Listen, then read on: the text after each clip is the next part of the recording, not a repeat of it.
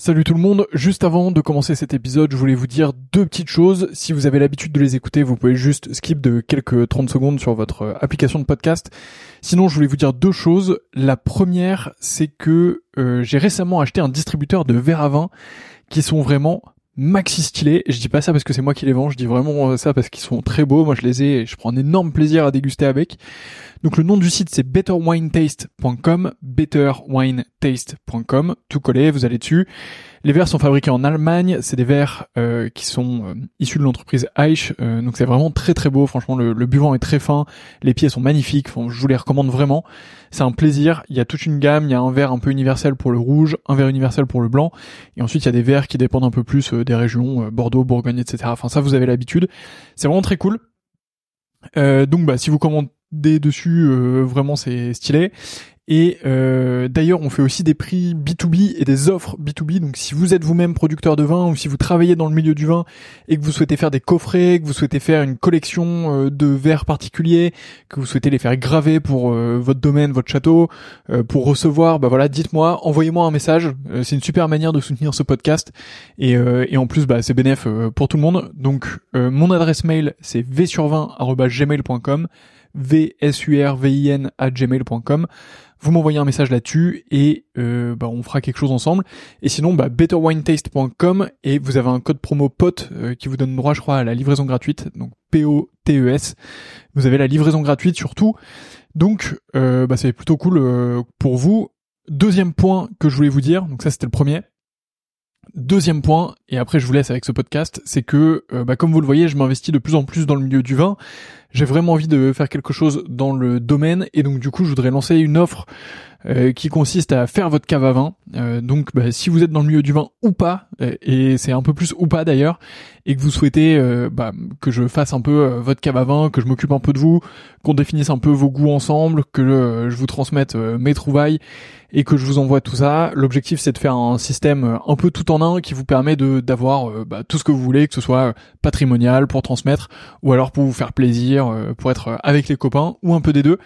donc voilà, bah pareil, vous m'envoyez un mail v sur 20 gmail.com. Il n'y a pas encore de site web, donc bah désolé, mais mais en tout cas, bah, vous m'envoyez un mail et on pourra travailler ensemble avec grand plaisir. Donc voilà, vous savez tout. La première chose c'est betterwinetaste.com avec le code promo POTE, vous avez la livraison gratuite et vous allez voir des verres vraiment de fou furieux. Euh, et si vous êtes pro, euh, n'hésitez pas à m'envoyer un mail et on voit ça ensemble. Et euh, bah, de l'autre côté, je serais ravi de m'occuper de vos caves à vin, de vous trouver les meilleurs vins possibles pour ce que vous voulez, de vous faire une belle offre sur mesure et tout ça. Donc, bah, envoyez-moi un message et on fait ça ensemble. Voilà, je vous laisse tranquille. Bonne écoute, à bientôt.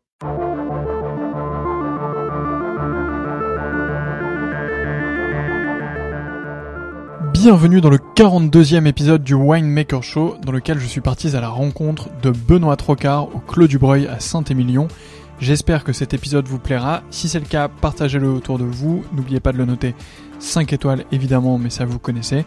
Je vous laisse avec ma discussion avec Benoît Trocard. À bientôt.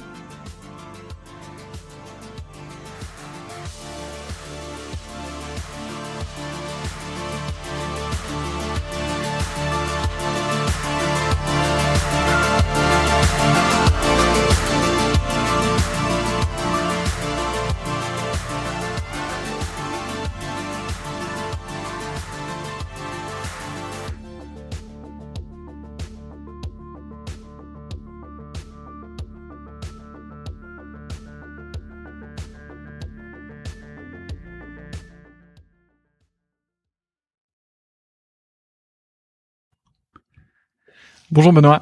Bonjour. Merci beaucoup de m'accueillir ici euh, au Clos du Breuil. Avec grand plaisir. C'est un, un c'est vraiment très agréable euh, pour moi euh, de venir à ta rencontre. c'est la première fois qu'on se rencontre. Et on a un très beau soleil. C'est la première fois. Et, et je suis ravi de pouvoir découvrir tout ce que tu fais ici et, et je me réjouis déjà de la discussion qu'on va avoir ensemble. alors on va parler sûrement de beaucoup de choses, mais est-ce que tu peux commencer par te présenter? Bien sûr. Donc je, je m'appelle Benoît Trocard. Euh, je suis issu d'une famille de, vignerons de la rive droite de Bordeaux qui remonte à peu près à 1620. donc les plus vieux parchemins que l'on retrouve dans la famille qui justifient de la possession de terre vinicole, enfin pardon, sont signés chez notaire de 1620. Donc on peut pas dire à cette époque-là qu'on faisait du vin, mais on sait qu'on avait des vignes dans la famille. Euh, voilà. Ensuite, euh, donc euh, j'ai pris la succession de mes parents maintenant depuis deux ans, mais je travaille avec eux depuis, on va dire, 2001. Et puis en ayant travaillé avec mes parents, après un parcours d'études en école de commerce, parce que je me suis retrouvé avec le bac en poche et comme beaucoup de jeunes encore aujourd'hui, bah pas trop savoir ce que je voulais faire.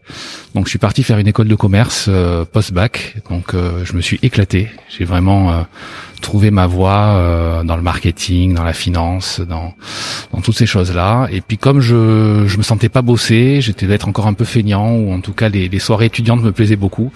J'ai poursuivi avec une école de commerce à Reims qui s'appelle qui s'appelait le SC Reims Désormais Neoma, euh, Neoma Business School. Exactement. je connais parce que Marine y était, y était ah, bah justement, ma, copine y était, donc euh, c'est pour ça. Très bien. Très bonne école, très belle école. Je me suis, alors pas autant amusé qu'à Bordeaux, parce que euh, euh bah, Bordeaux on a ce côté sud-ouest. Les Rémois sont plus austères. Non, parce que du coup j'ai une super bande de copains en Champagne, et j'avoue que la diagonale Bordeaux-Champagne elle est plutôt très sympa. Un bon repas arrosé avec un bon vin de Bordeaux et précédé d'un champagne de vigneron, c'est toujours très très sympa. Euh, donc voilà. Et puis donc je pars faire une année euh, à l'étranger euh, après Reims, donc en Irlande à Dublin.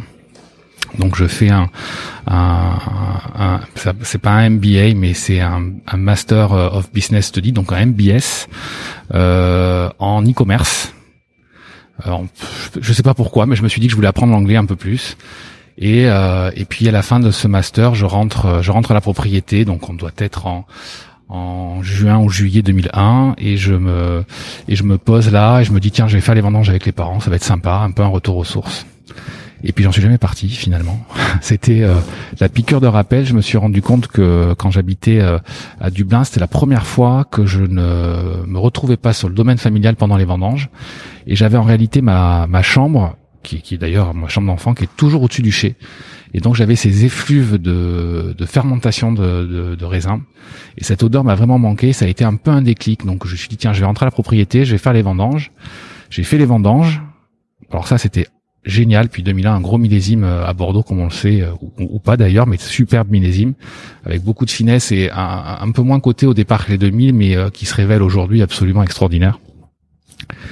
Et puis je me suis dit bah tiens je vais plus partir, je vais bosser avec la famille. Donc ça ça a été un petit peu mon parcours. Euh, et puis euh, je bosse un peu six mois avec mon père. Mon grand-père est toujours un peu en activité. Qu'est-ce que tu fais à ce moment-là? Ben là, du coup, je m'occupe du marketing. Ok. Hein, qu'il y avait pas, il y avait pas dans la boîte de, de, de structure marketing. Euh, et puis, je, pendant les vendanges, je suis dans le chai depuis comme quand, enfin depuis que je suis gamin, on a toujours passé les, les vendanges dans le chai à vinifier, à trier les raisins sur les tables de tri. Euh, et je me prends une vraie passion pour ça. Et euh, et puis je me dis non, mais moi je peux pas bosser en famille, c'est pas possible, je vais mourir. Donc je pars euh, en 2002, euh, début 2002, je, je pars pour la deuxième fois en Australie faire un millésime. Et, euh, je m'éclate en Australie. Je, je, je, convainc mon père de, de, de m'aider à investir sur sur un domaine en Australie. Donc mon grand-père retourne avec moi en, en, pour pour pour voir un peu ce qui se passait. Et puis du coup, euh, crise du dollar euh, australien, donc dépréciation des coûts. Et mon père me dit, écoute, euh, donc on est toujours en 2002 en vinif, et il me dit, écoute, viens voir un peu. Il y a un petit domaine qui se vend ici à côté du ligne de l'eau parcelle. viens voir si ça peut pas t'intéresser. Puis en même temps, je te le demande pas, c'est comme ça et pas autrement. Je mettrai pas un centime en Australie tant que tu seras pas venir voir. Et je suis arrivé sur cette colline du Clos du Breuil, à Saint-Christophe-des-Bardes, à Jean-Guillot exactement. Et puis ben j'en suis plus jamais parti. Je crois que j'ai dégusté le vin qui était fait à l'époque euh, ici dans un dans un pavillon des années 70, hein, donc littéralement euh, la maison d'habitation au-dessus, dans le dénivelé de la colline le chai. On aurait presque pu faire de la gravité déjà à l'époque et euh, pas de thermorégulation, enfin assez vétuste et le vin était pour autant sublime. Donc euh, une vraie révélation et donc bah, début de l'aventure. Et donc je, je me lance et en vinificateur et en propriétaire, donc euh, donc euh, pas œnologue, mais avec un savoir-faire familial, et puis un père, un grand-père euh, qui me suivent de près, et puis je me voilà autodidacte finalement, mais pas si autodidacte que ça. C'est il y avait il y, a une base familiale qui qui est qui, qui est là. Ouais, mais c'est ça a été un peu l'apprentissage de tous les jours pour toi en fait. Ah bah c'est, euh, je, compare souvent la, la, la, ce que je suis aujourd'hui à, à, un grand chef de cuisine à qui on demande à quelle école de cuisine il a été, et, beaucoup de chefs de cuisine et encore aujourd'hui, alors peut-être moins la nouvelle génération, mais la génération des chefs de nos parents, euh, bon, pour pas le citer, mais Alain Ducasse, etc. par exemple, sont des grands chefs qui, euh, qui ont appris dans les cuisines de leur grand-mère ou de leur mère, hein, et qui se sont euh, lancés euh, en tant que chefs, mais sans nécessairement passer par l'école de cuisine. Mhm. Oui, complètement. Euh, donc raconte-moi un peu comment ça se passe euh, quand tu arrives justement ici. Euh, donc tu trouves ça dans un état non, dans son jus. Dans, son jus, exactement. Ouais, ouais, dans son jus. et je me dis si on arrive à faire un, un vin aussi bon avec un équipement aussi modeste, c'est que le potentiel de la propriété et du terroir. Je crois qu'à l'époque, je réalise pas du tout où on est situé. Pour moi, on est situé à Saint-Christophe-des-Bardes, d'accord. Je, je, réalise pas vraiment qu'on est sur ce, plateau calcaire. Je, goûte juste un vin que je trouve sublime. Et je me dis, le mec, quand même, il est bon parce qu'il fait ça sans, sans table de tri. Euh, il fait ça sans thermorégulation. Il a, il a, il a un vieux pressoir à plateau euh, rouillé. Enfin, je veux dire. Donc je me dis, non. Alors le mec, il est bon. Et en plus, je crois que le, le il y a quelque chose dans ce sol qui, qui se passe et qui est absolument euh, extraordinaire. Et donc, bah là, du coup, bah le, le, le moulin se met en route. Hein, dans, donc toute la partie marketing évidemment, et puis la partie technique que je maîtrise quand même, comme je le disais, euh, à bosser en famille. On, enfin, j'avais vu un peu l'évolution de toutes les techniques. Donc tout de suite, c'est la table de tri, c'est la thermorégulation.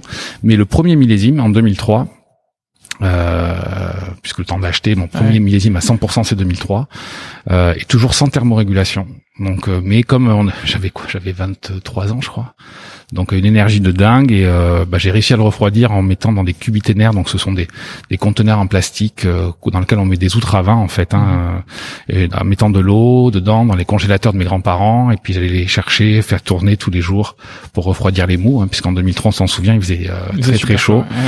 et puis bah le vin de 2003 restera pour moi même si c'est peut-être pas le meilleur mais le plus grand millésime. C'est le premier. Le premier ouais. ouais. Alors, je sais pas si on peut demander à des parents lequel ils préfèrent et s'ils peuvent dire l'aîné. Je crois que ça marche pas comme ça. Mais euh, en tout cas, dans ce monde, enfin dans, dans, cette sensation au vin, cette approche, euh, ouais, ce millésime 2003 euh, euh, restera gravé, ouais, à jamais. On a on a été un peu vite sur sur ton arrivée ici. Mm-hmm. Avant ça, tu as toujours su que tu voulais faire du vin Ah non, pas du tout. C'est ce que je disais, c'est c'est la révélation un petit peu. Je voulais surtout pas faire du vin. Ah oui, c'était la euh, révélation des vendanges. Et c'est quand je suis en Irlande que je me rends compte que j'ai un manque absolu de ces odeurs de fermentation. Euh, qui dégagent une, une, odeur assez particulière. C'est un peu levuré, c'est un peu comme euh, le, le, le, pain de boulanger. Hein, alors que c'est pas bon, c'est pas du pain de boulanger, mais euh, on a cet arôme fermentaire dans le vin euh, qui est assez particulier, mais qui est absolument enivrant et qui peut être dangereux en même temps parce que c'est du gaz carbonique en réalité. mais voilà, et j'ai vraiment qu'à ce moment-là. Ok, euh, super intéressant. Ouais, euh... c'est, on peut pas, je peux pas l'expliquer plus que ça. C'est, euh, c'est le, Ouais, puis euh, oui, c'est ce manque-là, puis le fait d'arriver après avec les parents, de voir l'entreprise fonctionner avec un regard de quelqu'un qui a fait cinq années d'études, où on se dit j'ai appris euh, tant de choses dans la gestion, dans le marketing, euh, pourquoi pas les mettre en même temps au service d'une entreprise familiale plutôt que d'aller apporter des, des compétences et de l'énergie à d'autres grands groupes. Alors j'aurais certainement adoré, mais je crois que la combinaison de ce de cette envie de mettre au service de l'entreprise familiale des compétences et en plus véritablement que lié à, à, cette absence des chais pendant la vinification pour la première fois puisque pendant mes études je revenais toujours en septembre on avait toujours un petit peu de, de temps euh, pendant les vendanges. C'était l'avantage d'être étudiant euh, et voilà. Tout ça mis bout à bout me donne envie de, de, de, faire du vin. Quelle était la réaction de tes parents à ce moment-là? Euh, Mes parents, alors d'abord on a eu la chance parce qu'on est cinq frères et sœurs, des parents qui nous ont jamais mais absolument jamais forcé à reprendre la propriété. Donc ça, ça a été vraiment un, luxe, j'ai envie de dire, parce que euh, on aurait pu. Euh, je pense qu'il y a quelques parents qui, alors je sais qu'en secret, ils en avaient véritablement envie, mais euh, il n'y a jamais eu de, pression, en tout cas à ce niveau-là. Euh, bah, je crois que mon père aujourd'hui, qui est à la retraite depuis deux ans, bah, c'est une forme de fierté. Je crois qu'il l'a pas vraiment communiqué à l'époque, mais il s'est dit c'est bon, quoi. Là, je sais qu'il y a quelqu'un qui reprendra le domaine. Parce que bah, c'est pour, pour ces vieux domaines familiaux, aussi prestigieux, petits ou grands soient-ils, euh, il est euh, enfin on a on a toujours peur et on se pose toujours la question de quelle va être la génération qui va pas aller au bout. Et je crois que mon père je lui ai jamais posé la question, très honnêtement, mais je pense que quand il m'a vu revenir et prendre la direction, en plus de ça, il y a deux ans en général, il s'est dit j'ai fait mon boulot, j'ai passé le flambeau. Bon, maintenant la pression elle est sur moi. T'as de, des enfants toi? Non, pas du tout. Non, ok. Mais bon, j'ai encore cinq frères et sœurs, donc peut-être qu'ils en auront. Donc ça, euh, ils ont des, ils ont des enfants, ils auront tout ce qu'il faut. Ouais. ça roule. Euh, entendu. Alors du coup, entre euh, entre 2003, ton ta première euh, euh, vinification ici, mhm. et aujourd'hui, il s'est passé pas mal de choses aussi entre temps. Ouais.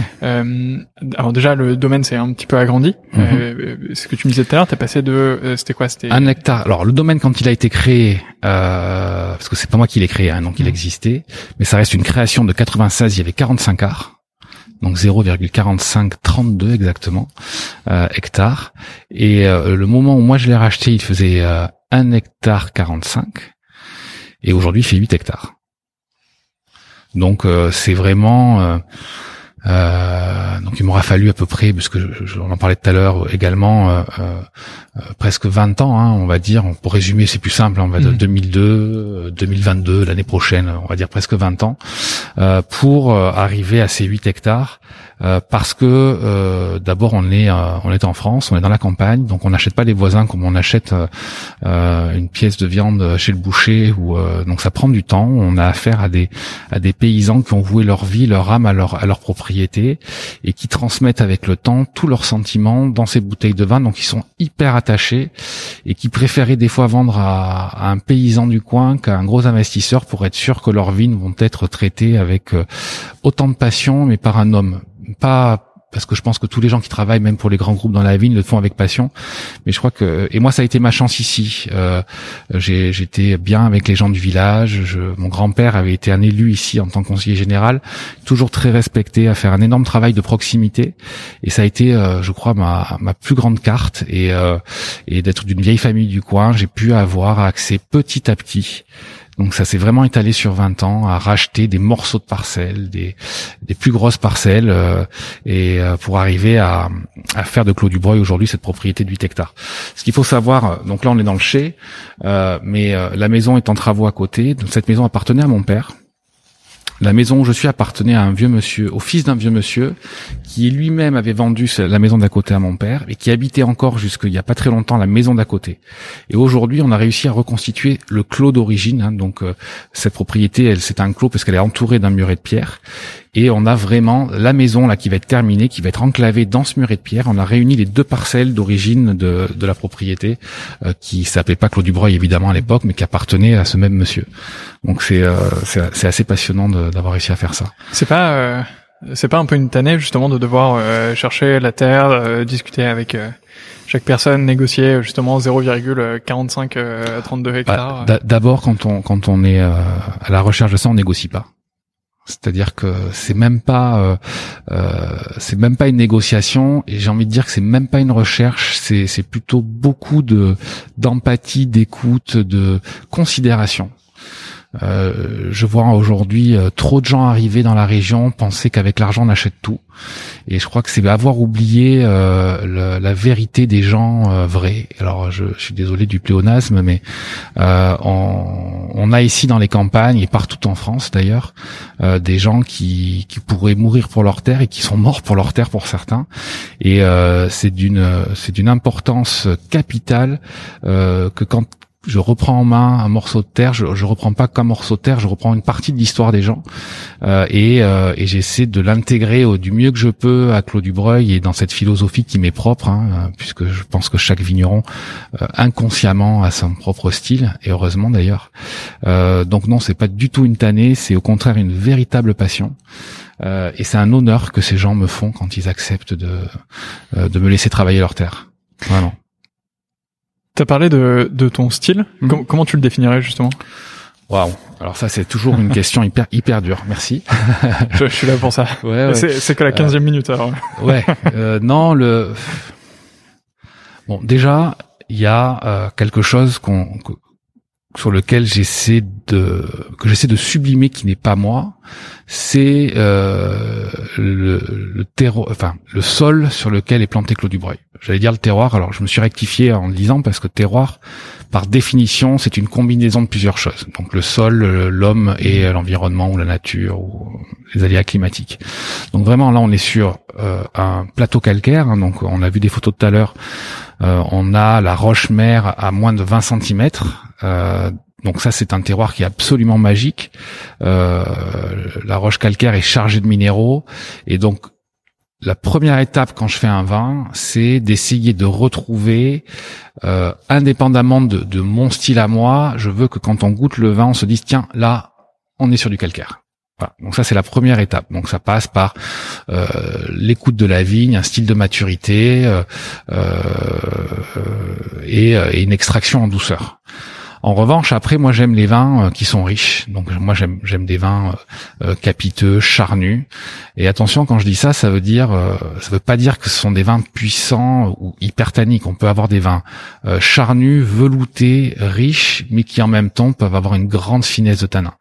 Moi, je je je, je n'aime pas les vins qui sont trop acides. J'aime un équilibre parfait entre acidité, alcool et richesse. Donc voilà. Donc si je dois définir un peu le, les vins du Clos du Breuil, mais on, pourrait le retrouver euh, euh, sur tous les vins familiaux que je vinifie de la même façon.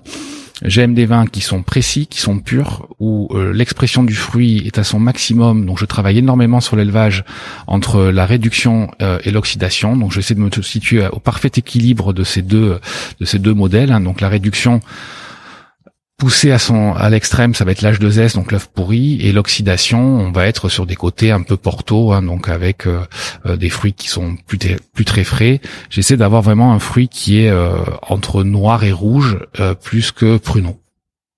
Voilà, donc ça c'est ça c'est c'est l'objectif. Donc voilà, donc des vins qui sont riches, équilibrés et qui ont beaucoup de fraîcheur en finale.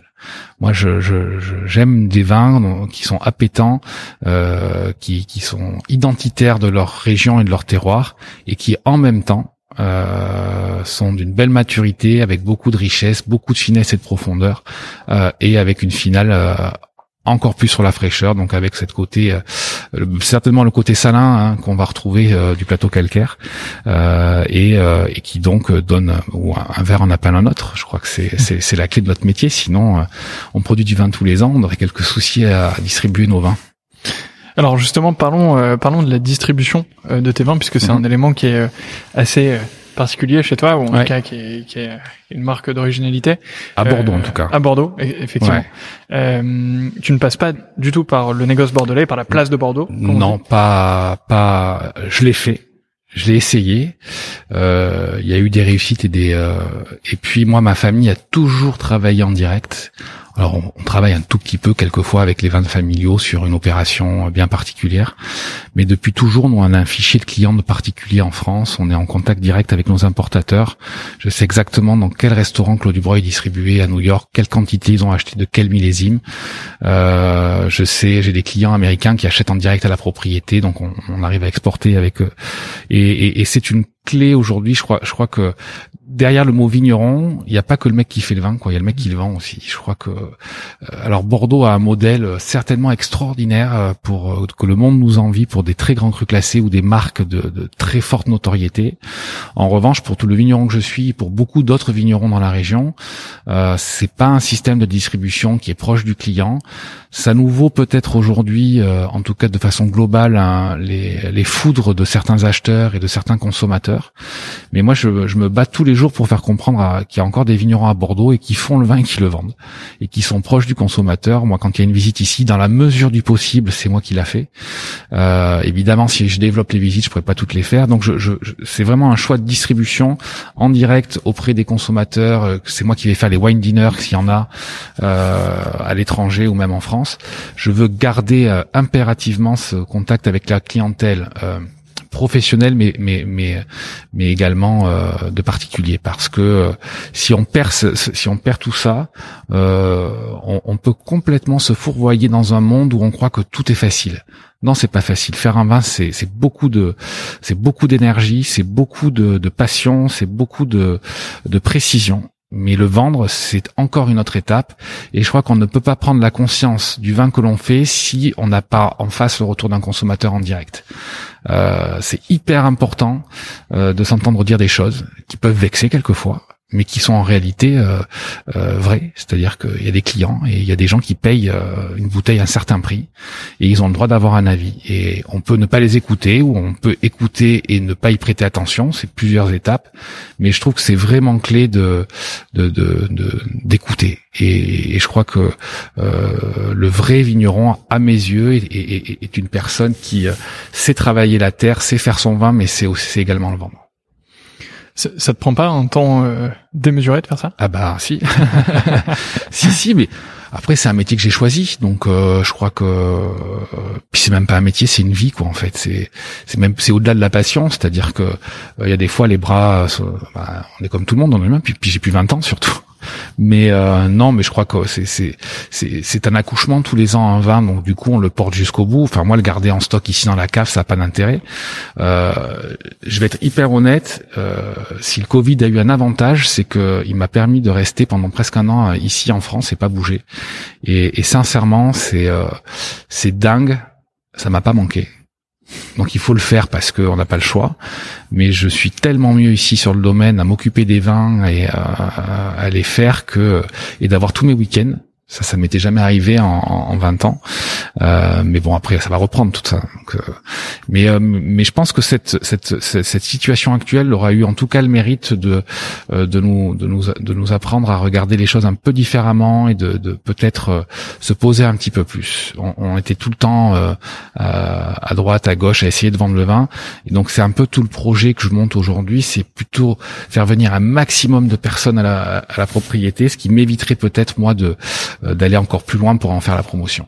Alors justement, euh, tu me fais une transition parfaite euh, avec cette perche. Donc, est-ce que tu peux nous parler un peu plus du, du projet que tu mènes Ouais, évidemment. donc maintenant que j'ai que j'ai atteint à peu près la superficie que je voulais atteindre sur sur Clos du Breuil, je voulais aller plus loin dans le projet. Donc, on va parler du vigneron. Maintenant, on va parler un peu de de l'homme d'affaires indirectement ou, de. Je, je, crois qu'en termes de, de vin, on peut toujours faire mieux mais je pense que je suis arrivé à un niveau qui me satisfait, euh, tout en recherchant euh, tous les ans d'aller un petit peu plus loin. Euh, mais je, je, je, je, voulais faire venir plus de monde à la propriété et je, je pense que le vin, c'est bien, c'est c'est c'est un grand moment d'abord qui se partage donc avec plusieurs personnes, mais mais je crois que si on veut créer quelque chose de plus autour du vin pour en faire un, un produit non pas de luxe mais plutôt indispensable et euh, il faut euh, lui rajouter une dimension euh, et culturelle et sportive et euh, et une, une, euh, je sais pas comment on va dire en français mais euh, j'allais dire euh, il faut que ça devienne une destination. Je veux que ce, que ce domaine ici le Clos du Breuil devienne une une destination pour des amateurs de vin pour des sportifs pour des épicuriens. Je veux que ce soit un lieu qui rassemble. Je, je donc c'est pour ça que je suis en train de créer un peu une forme de place de village où quand les gens vont venir en visite à Saint-Émilion Bordeaux ou en France, un endroit où ils ont envie de passer, se promener, en se disant bah tiens, je vais pouvoir passer, je vais voir le cheval travailler dans les vignes, parce qu'on travaille tout le domaine euh, au, cheval, euh, et les vignes sont autour du, clos. Euh, je vais voir le propriétaire sortir de son chai pendant les vendanges. Je, je veux vraiment que le, souvent dans, les propriétés, on cache un peu toutes ces parties-là, sauf que dans les villages à l'époque, eh ben le cordonnier il, a, il travaillait sur la place du village et le boulanger faisait la même chose. Et donc moi je veux que le que les gens qui viendraient ici que ce soit les vendanges, les primeurs ou quoi que ce soit, est un lieu où ils puissent se sentir à l'aise et voir les gens travailler à l'extérieur. Donc euh, euh, pendant les écoulages, pendant les vendanges, pendant euh, beaucoup de choses. Donc donc c'est un lieu avec qui aura une salle de réception, une petite boutique, certainement quelque chose d'éphémère pour l'été, pour donner encore plus aux gens envie de venir, et puis également quelques quelques quelques logements. Et, et je veux que tout ça puisse cohabiter en fait. Il n'y a pas de restriction à venir au Clos du Breuil. Euh, euh, je veux pas que ce soit une question d'élitisme. C'est vraiment euh, un endroit où les gens doivent se mélanger et se croiser. Voilà, c'est un peu la destination. Et tout ça en plus avec un axe sportif, parce que euh, je trouve trop souvent qu'on déconnecte le vin du sport. Et moi qui adore le sport, je, veux montrer et dire haut et fort que sport et vin c'est loin d'être incompatible, et qu'on peut aimer le sport, faire du sport, et même être un sportif de haut niveau, et, euh, pour autant être un épicurien. Voilà. Effectivement, et ça aide à, à tenir le coup dans les euh, dans les. Euh, bah, c'est comme dans le vin, c'est un équilibre. Exactement. C'est une recherche d'équilibre et, je crois qu'il n'y a pas de. Euh, on peut on peut aimer manger et boire des bons vins et aimer faire du sport et c'est un très bel équilibre. Faire que du sport et pas de vin, bah, je trouve que c'est pas très intéressant. et l'inverse est vrai. Euh, et comme dans le vin, on peut avoir et des tanins et de l'alcool et de l'acidité et avoir un équilibre parfait. Et donc du coup, tout, tout ce complexe euh, sera présent ici au Clos du Breuil. Donc c'est plusieurs suites euh, euh, que je vous ai montré autour d'une place avec un, Exactement. un autre, euh, un autre, une autre bâtisse euh, où là il y aura la salle de réception, etc. Ouais. Euh, donc c'est c'est plutôt grand. ouais, ça va. Enfin, ça sera un grand village. Enfin non, pas un grand village, c'est tout petit, c'est un petit hameau en fait. Ouais, exactement. Ouais. Ouais, que bah, pour l'instant il est comme ça. Peut-être qu'il se développera. J'ai plein d'idées dans la tête. Ouais. Euh, on verra. Euh, plein d'envie surtout. J'ai envie d'aller un peu plus loin. Mon, mon, mon grand-père euh, euh maternel était boulanger et euh, donc là moi je me j'ai toujours eu un four à pain sur la propriété. Donc euh, j'en j'en reconstruis un parce qu'on a dû le changer de place.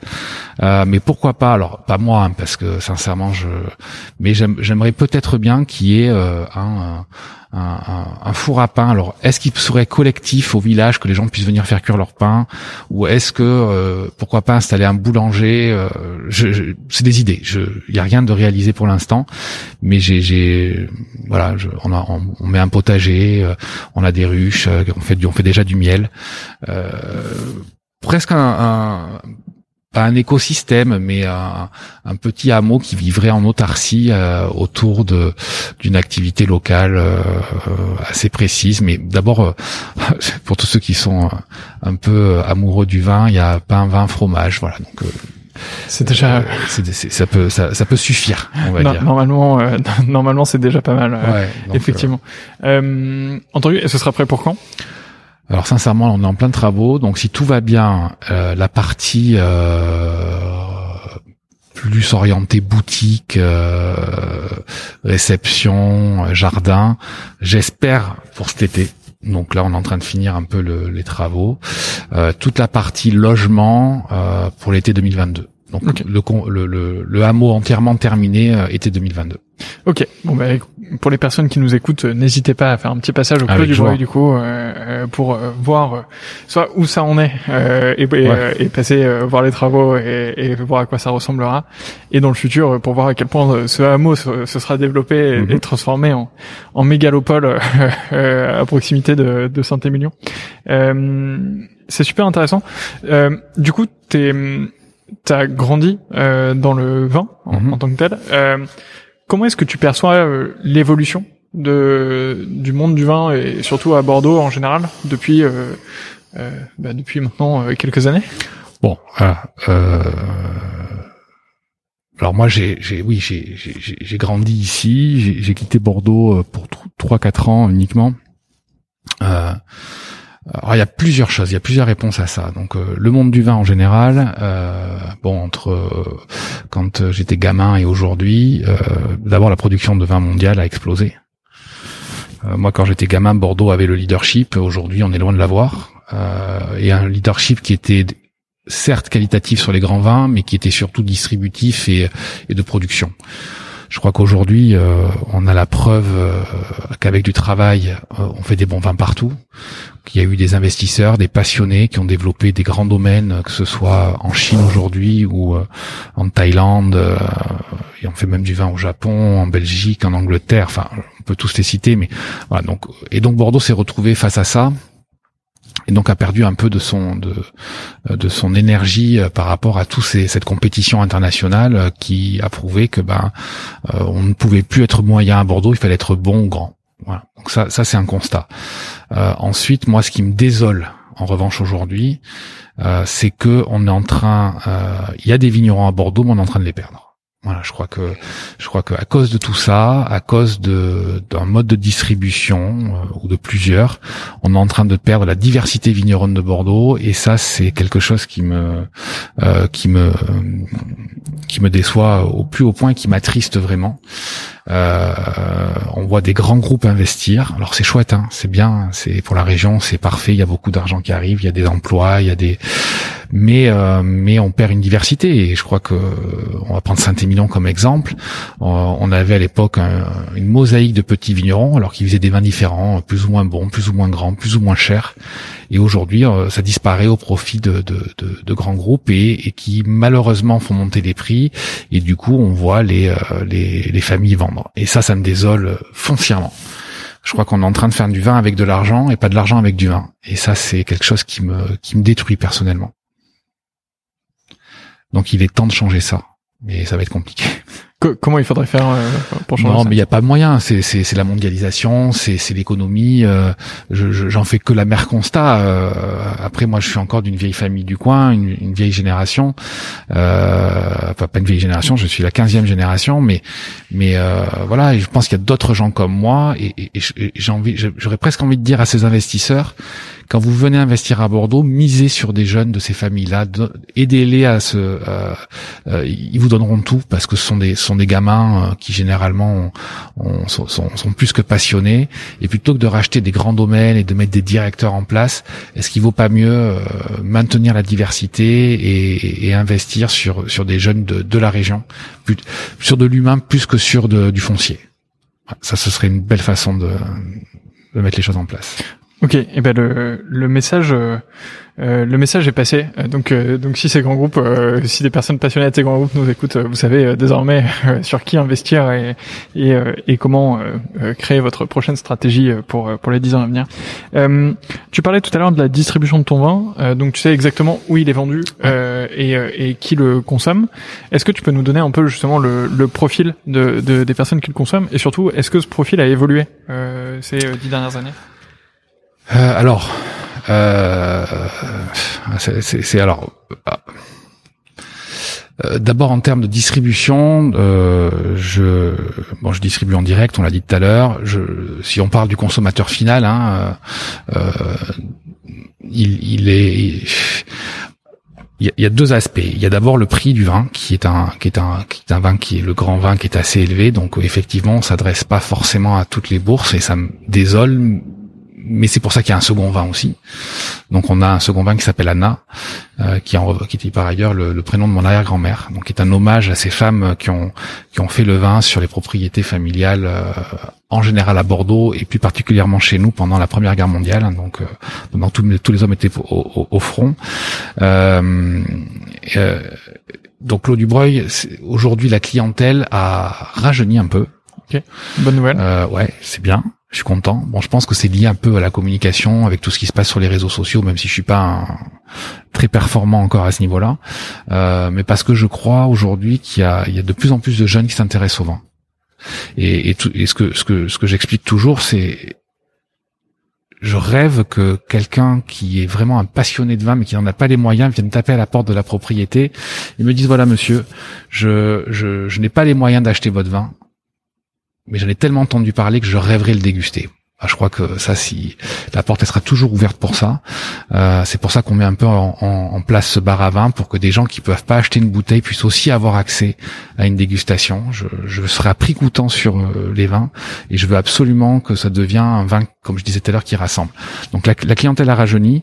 Euh, on est passé d'une clientèle qui avait peut-être, je dirais, 50 ans et plus à une clientèle qui a entre 30 et 40 ans aujourd'hui. Enfin, on va dire 35-45. Euh, une clientèle de femmes. Voilà, euh, de plus en plus de femmes, euh, j'ai vu s'intéresser à, à, Claude Dubreuil, et ça, ça m'a été permis grâce au, vin blanc que j'ai commencé à produire en 2013, le Chardonnay, et qui m'a donné vraiment une, ouverture vers un public féminin et plus jeune, et qui, et qui du coup ont suscité la curiosité, et, et ces gens-là sont venus déguster le Claude Dubreuil derrière. Donc voilà.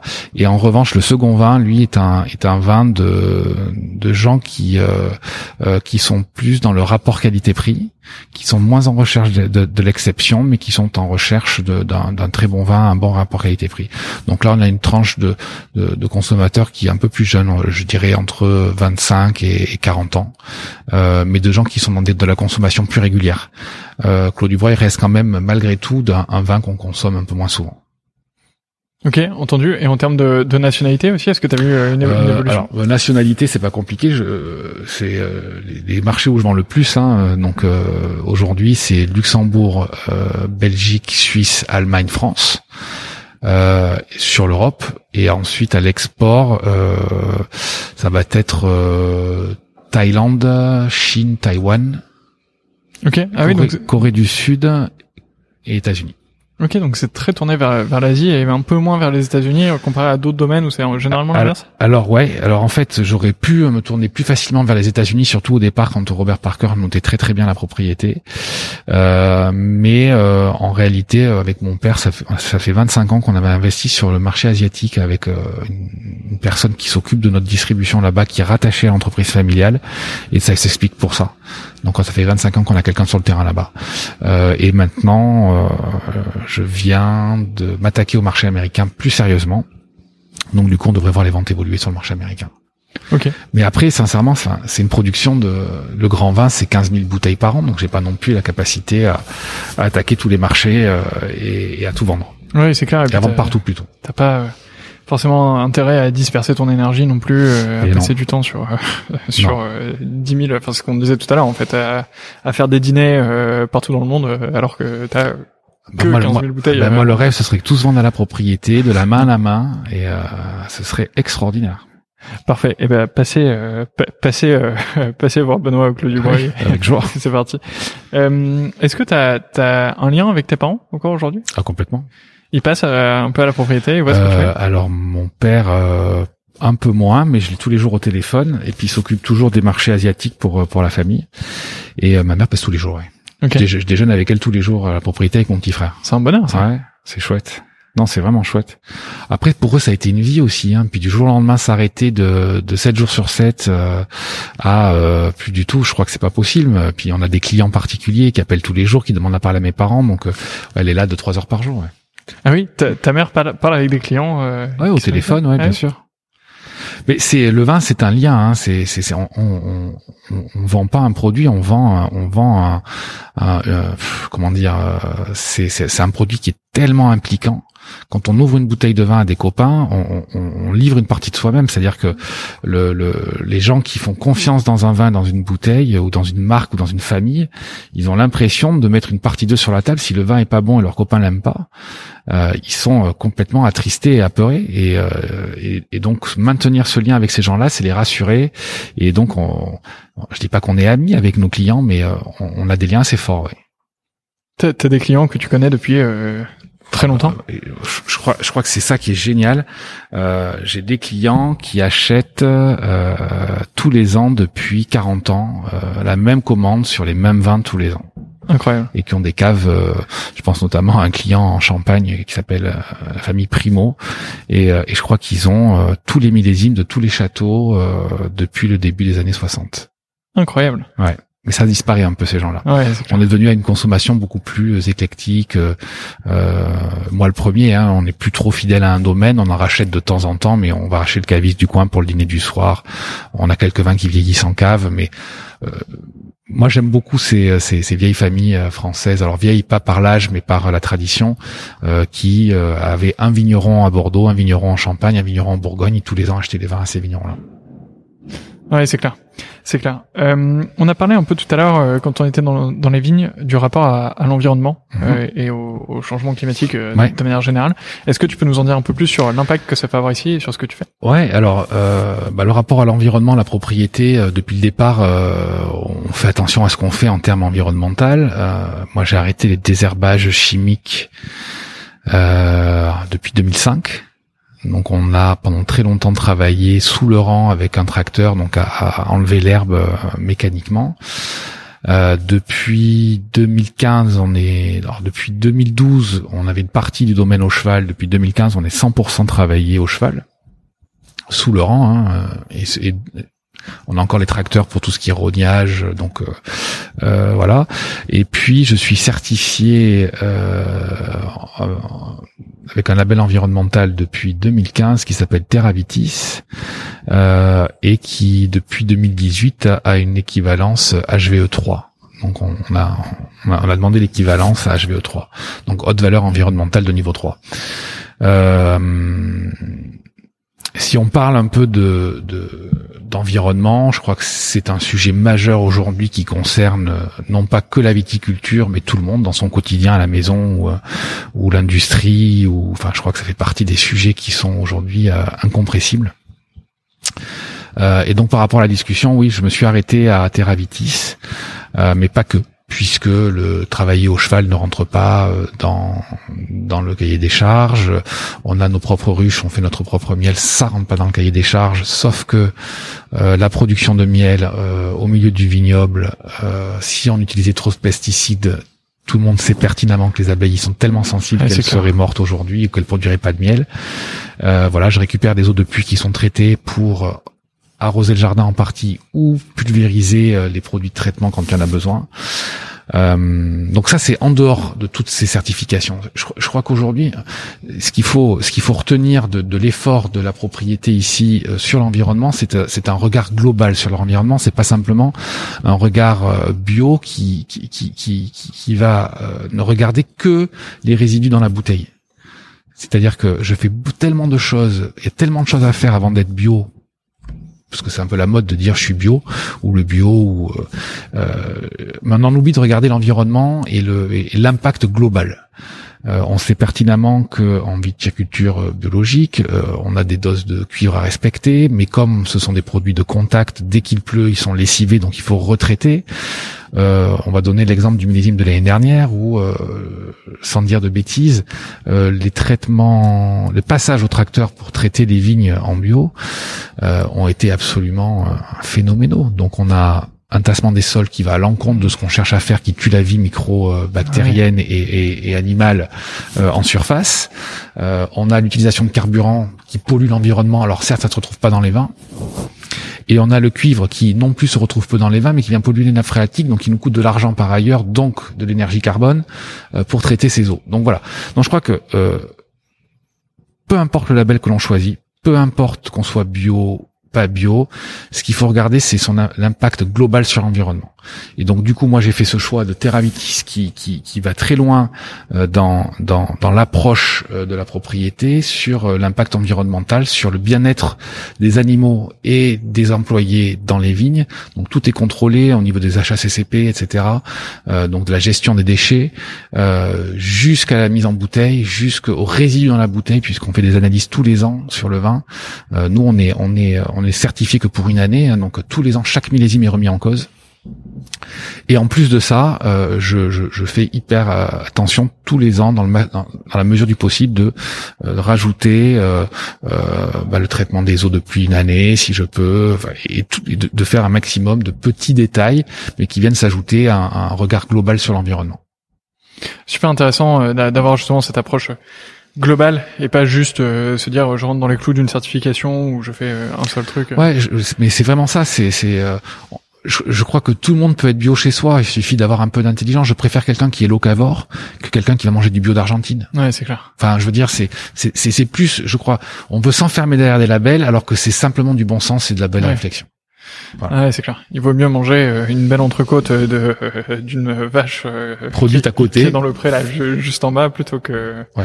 plutôt qu'effectivement des avocats et tué dans des conditions ou abattu dans des conditions respectables parce que ça je je serai un grand défenseur des animaux jusqu'au bout et je et, je et je et je déteste tout ce que l'on peut voir sur la condition animale. je trouve ça T'es végétarien? Non, je suis pas végétarien, euh, mais je, je, sais à qui j'achète ma viande et je préfère ne pas en manger que de pas savoir qui, qui, qui s'en est occupé. Voilà, c'est euh, je je peux pas travailler avec un cheval dans les vignes, avoir le chien que j'ai et être amoureux des animaux et accepter cette maltraitance animale. Je trouve ça absolument euh, scandaleux. Ouais, c'est clair. Euh, Tu as répondu en partie, mais pourquoi le cheval dans les vignes?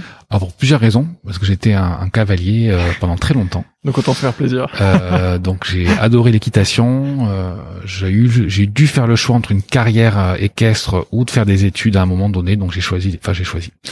Mes parents m'ont fortement conseillé de faire des études et, et je pense que j'ai, je le regrette pas aujourd'hui. Euh, donc j'ai un amour pour l'animal qui est évident.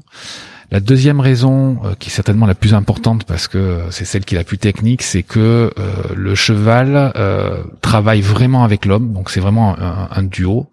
Euh, c'est une équipe, euh, donc et l'homme n'est pas n'est pas aussi passif que sur un tracteur. D'abord, on est derrière l'animal, donc au lieu d'être et tout se passe, on contrôle tout ce qui se passe. Quand on est sur un tracteur, tout est derrière dans 80% des cas, on va trouver des exemples où ça peut être devant.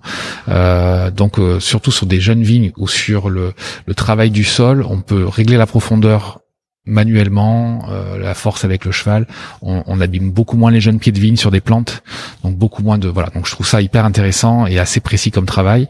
Et je trouve que de, de, de dans, dans, cet esprit un peu environnemental de, euh, de, de produire un grand vin, d'avoir deux énergies ensemble que sont l'homme et l'animal pour aller euh, produire un, un, grand raisin qui fera certainement un très grand vin. Je trouve ça assez magique dans l'image.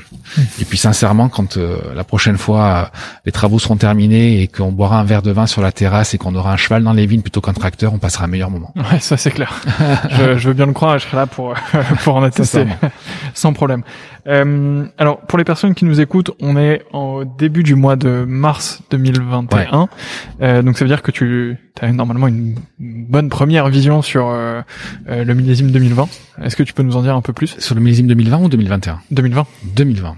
Alors, parce que c'est bientôt les primeurs. Ouais. Alors je sais pas si les primeurs seront passés ou, ou pas. Bah déjà, est-ce qu'ils vont avoir vraiment mais... lieu cette année comme on a l'habitude? Peut-être pas, mais en tout cas, on va quand même présenter. Euh, tu, au... tu vends en primeur? Je vends en primeur. Oui, oui, bien sûr. Directement chez toi, du coup, euh, il faut t'appeler. Et... Ouais, aux consommateurs okay. en direct, et, euh, et je vends aussi à des revendeurs euh, que, partout okay. en Europe qui achètent en primeur et qui revendent eux à leurs clients particuliers ah oui, en primeur. Euh, voilà, donc millésime 2020, bah, je crois qu'on a euh, aujourd'hui, euh, on peut le dire sans se tromper, on a une trilogie à Bordeaux, 18, 19, 20 qui est absolument remarquable. J'ai envie de dire qu'on pourrait même avoir un quintet, hein, puisque on a 15, 16 qui sont extraordinaires. J'ose pas y mettre 17, mais en réalité, le 2017, on a fait que geler, on a produit de très jolis vins en 2017 peut-être un peu inférieur en termes de maturité et de concentration, mais, en, mais 18, 19, 20 sont de, très de, bah, de sublimes millésimes. Et 2020, bon, bah, on a eu une grande sécheresse, donc on a des rendements qui ont un peu baissé, donc on a une concentration un peu plus importante certainement qu'en 2019. Mais je crois qu'on a on a un millésime, en tout cas au Clos du Breuil, qui va peut-être, et, et je l'espère en tout cas, mais en tout cas c'était prometteur pour l'instant, euh, être l'un des plus beaux millésimes de la propriété. Très peu de volume, mais très beau millésime de la propriété. Eh ben c'est noté. Alors le rendez-vous est pris Eh pour ouais. euh, pour tous les amateurs. Si vous avez écouté ce podcast euh, avant les primeurs, vous savez que euh, vous savez que euh, il y a un très grand millésime euh, qui vous attend. Euh, écoute, on a répondu à pas mal de mes questions. Ouais. Euh, je pense qu'on a fait un tour euh, plutôt euh, plutôt sympathique. T'as l'air d'avoir un quotidien quand même qui est très chargé entre ici et les Ouais. et les, les différents travaux, la propriété de la famille. Tu, Ouais, mais c'est. tu tiens euh, le, le coup Bah j'ai j'ai l'air d'être fatigué. Non, je ça a l'air d'aller. T'as l'air en forme. non, non, bah oui, bah c'est euh, une belle énergie. Euh, euh, je me pose pas de questions en fait. Je me lève tous les matins entre 4h30 et 5h, je fais une heure de sport, euh, je prends un petit déj, je vais bosser et je me couche tôt le soir. Et je bois du vin tous les jours. Donc pour ceux que ça intéresse, c'est une belle hygiène de vie et ça C'est une nouvelle fonctionne. routine. Il faudrait que, que t'écrives un bouquin sur ta routine, sur tes routines perso. Ça, ça pourrait faire. non, non, non, si, si, euh, je, bon, après, ce sont pas des quantités, mais je, je, j'aime, j'aime euh, aller à la cave euh, quand je reste chez mes parents au domaine familial, puisqu'ici pour l'instant, il y a, y, a, y a plus de logement, mais ouvrir des vieux millésimes euh, vinifiés par mon grand-père, voir un peu l'évolution, voir comment ça fonctionne, goûter des vins d'autres vignerons, parce que ça reste très important et pas forcément de Bordeaux. Mais voilà, je crois qu'une bouteille doit me faire trois quatre jours, donc je suis Ça euh, va. plutôt raisonnable. Ça va. Je, je parle pas des excès, ça arrive aussi. Dans tous les cas, ça reste à consommer avec modération, Oui, évidemment. évidemment. Il faut le, le préciser, c'est important. Euh, merci beaucoup Benoît pour euh, pour tout ça. Merci à toi. Il me reste euh, trois questions qui sont assez traditionnelles euh, dans Allez. ce podcast. Génial. La première, c'est est-ce que tu as une dégustation coup de cœur récente? Est-ce que j'ai une dégustation coup de cœur récente? Ah, La question est bonne. Euh, Qu'est-ce que j'ai bu récemment Qui, ouais, j'ai bu un, écoute, un, château Larmande. donc c'est un 25 millions qui m'a vraiment bluffé. Euh, on était sur un millésime 89 et c'est vrai que c'est pas un château euh, euh dont on parle souvent. Euh, je l'ai goûté plus récemment dans des millésimes plus récents. Je l'ai trouvé peut-être moins intéressant, mais en tous les cas, ce 89 m'a arrêté. Entendu. Et eh ben le, le message est passé. Donc si vous en avez euh, dans votre cave, n'hésitez pas potentiellement à l'ouvrir et, et, à le déguster. Est-ce que tu as un livre sur le vin à me recommander? Alors j'en ai un.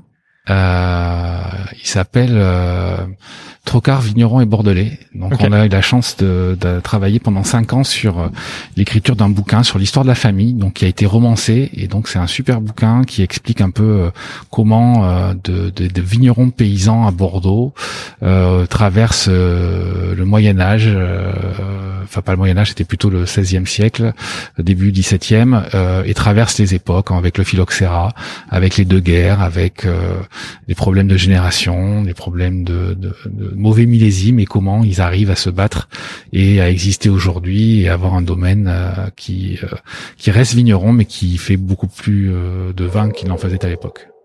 Formidable. Eh ben écoute, euh, c'est noté, c'est euh, vendu euh, à la propriété, à la propriété également. À la propriété on également. jamais mis en distribution, mais c'est un bouquin que je trouve qui, qui, raconte bien l'histoire de Bordeaux en même temps, au travers des yeux d'une famille modeste de vignerons paysans. bon, qui est l'histoire de ma famille, mais je, je, je, le recommande vraiment parce que d'abord ça se lit très facilement, on apprend beaucoup de choses et on se rend compte que Bordeaux est une richesse absolue de petits vignobles et de petits vignerons qui travaillent comme des dieux. Entendu. Et eh ben si euh, si vous souhaitez vous le procurer, alors normalement il y a un lien dans le dans l'article euh, ou dans la description du podcast. Là, ce sera pas le cas, mais prenez contact avec Benoît ou, envoyez un mail. Euh, je suppose que sur le site internet. sur le site de Claude Dubreuil, il doit il doit y avoir de quoi te contacter. Ouais, de quoi. C'est moi qui reçois les mails, c'est moi qui y réponds. Et sinon envoyez-moi un mail et, je le transfère à Benoît. Il y, a, pas de problème. et comme ça, vous pourrez découvrir justement cette, cette histoire. Et enfin, qui devrait être la prochaine personne que j'interviewe dans ce podcast? Ah, il y en a tellement. mais donne, donne-moi en plusieurs. Tout, le monde me dit il y en a tellement, donc c'est encourageant pour la suite de ce podcast. Euh, moi, j'aimerais euh, aujourd'hui euh, tirer mon chapeau à un jeune vigneron qui qui mérite d'être connu parce qu'il d'abord c'est un de mes anciens stagiaires. Donc ça, ça a toujours. je suis très fier de lui aujourd'hui. Il fait des vins qui sont absolument géniaux et qui est vigneron en Champagne, qui s'appelle Cédric Mousset et euh, je, crois qu'il fait partie. Euh, il travaillait à l'époque en 99 avec Cédric Laure. Ils ont fait, euh, ça a été certainement le duo le plus magique qu'on ait eu sur un millésime 99 où on a dû décuver pour réencuver. Euh, et Cédric a repris euh, la propriété familiale de ses parents, euh, qui étaient des copains plus ou moins de mes grands-parents, mais on se fréquentait pas spécialement. Et il en a fait un, un, un champagne extraordinaire et qui mérite d'être connu. Donc je pense que ce serait quelqu'un qui serait très bien à ma place aujourd'hui. Entendu. Eh ben écoute, je manquerai pas de prendre contact avec lui et, d'aller le voir en Champagne. Merci beaucoup, Avec grand plaisir, merci à toi. Pour ce temps, c'était un plaisir de venir à ta rencontre, de voir tout ce que tu fais ici, et, et, également de déguster le le Clos du Breuil euh, qu'on a eu la chance d'ouvrir ici en, en 2010, euh, qui était un, eh ben, pur délice. Merci. Euh, donc on s'est régalé. Merci pour ton accueil. À très bientôt, j'espère. À bientôt, oui. Euh, je manquerai pas de revenir quand le, quand, le, quand ce hameau sera prêt. Et, et, merci pour ce temps. Et aux personnes qui nous écoutent, n'oubliez pas de partager ce podcast à vos proches, aux personnes qui aiment le vin. Si vous êtes encore là, euh, vous avez sûrement aimé ce podcast, alors mettez-lui la note de 5 étoiles, c'est important pour le faire remonter dans les classements. Et je vous dis à très bientôt. Benoît, encore merci. Et à merci à toi, bonne journée.